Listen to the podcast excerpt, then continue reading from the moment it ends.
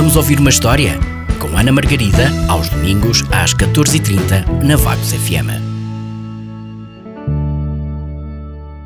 Curiosos com a história desta semana? Pois cá está ela. O Magnífico Plano do Lobo. Uma história escrita e ilustrada por Melanie Williamson. Edições Livros Horizonte.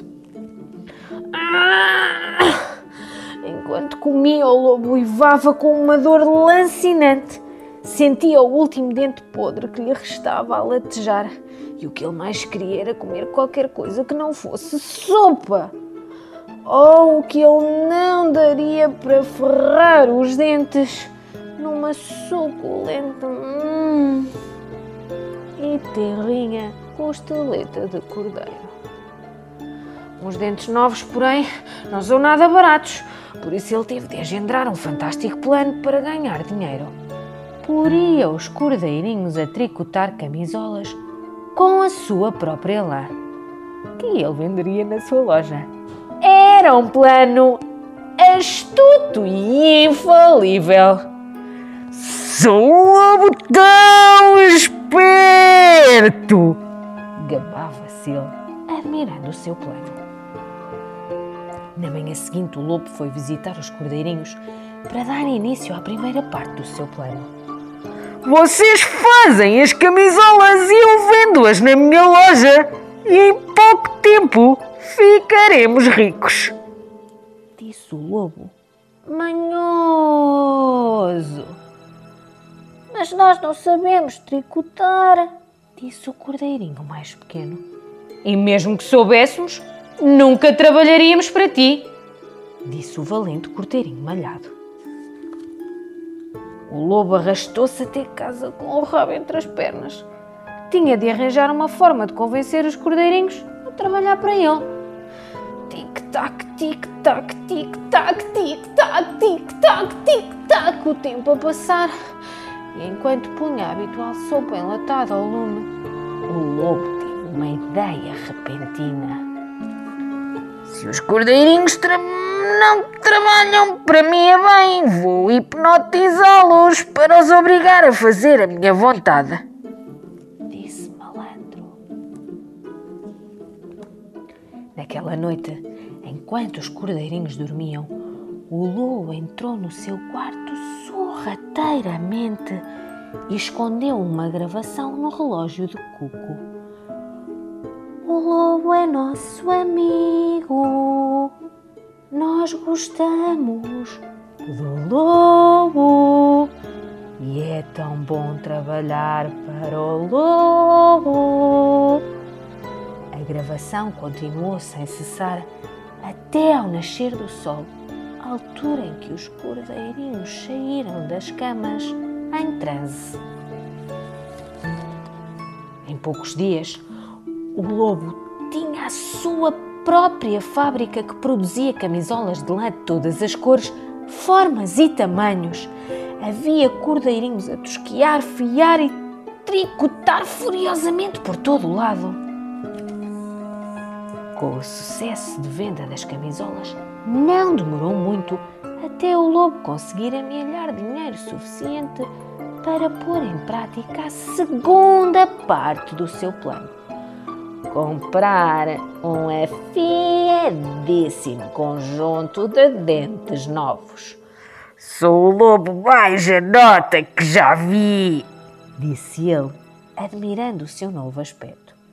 Ficou tão entretido, mas tão entretido a exibir a sua bela dentadura nova que se esqueceu dos cordeirinhos na fábrica.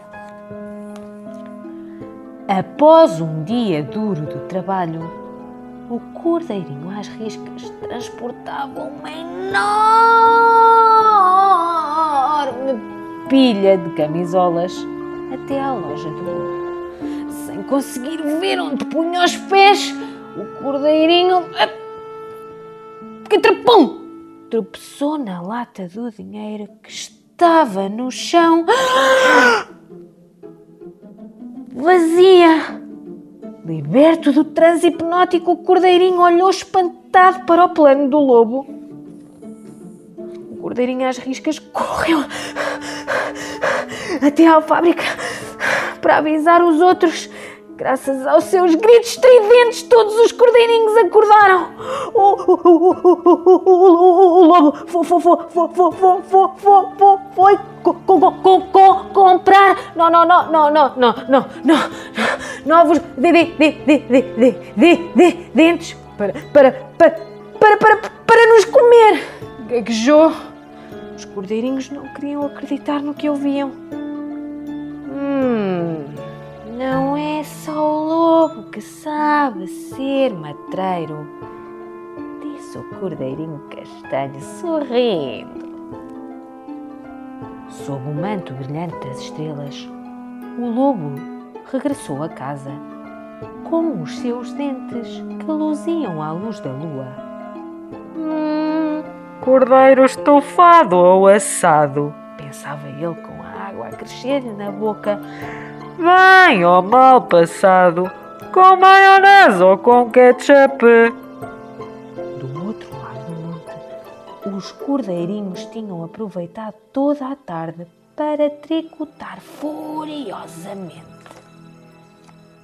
Pé ante pé, de novo o lobo entrou sorrateiramente no quarto dos cordeirinhos e aproximou-se de uma das camas, com a barriga a roncar e a boca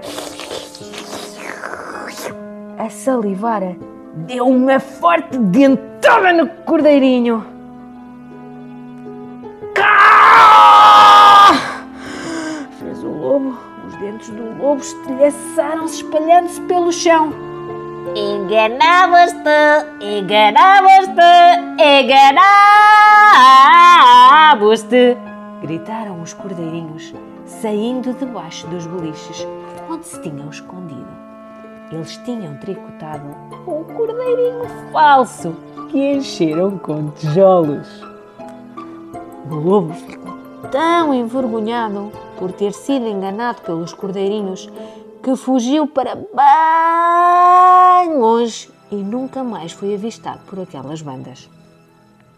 Felizes com o desfecho da aventura, os cordeirinhos decidiram decorar três regras muito, muito importantes. Regra número um: os lobos não são de confiança. Regra número dois: devemos tratar bem dos nossos dentes. Regra número três: Afinal, nós sabemos tricotar. Quem contou esta história foi a Ana, que está de volta para a semana.